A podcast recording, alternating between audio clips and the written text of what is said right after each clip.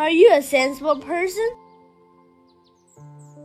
A sensible person is not obsessed with nor indulging short-term pleasure, but working hard to manage his body and mind. In other words, only when the body and mind is fulfilled with what is truly beneficial, one has the strength to resist the overarching flow of desire and to obtain long-lasting joy.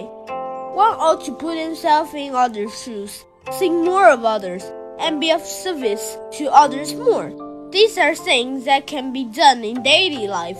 One should be mindful, diligent, and active in such undertakings.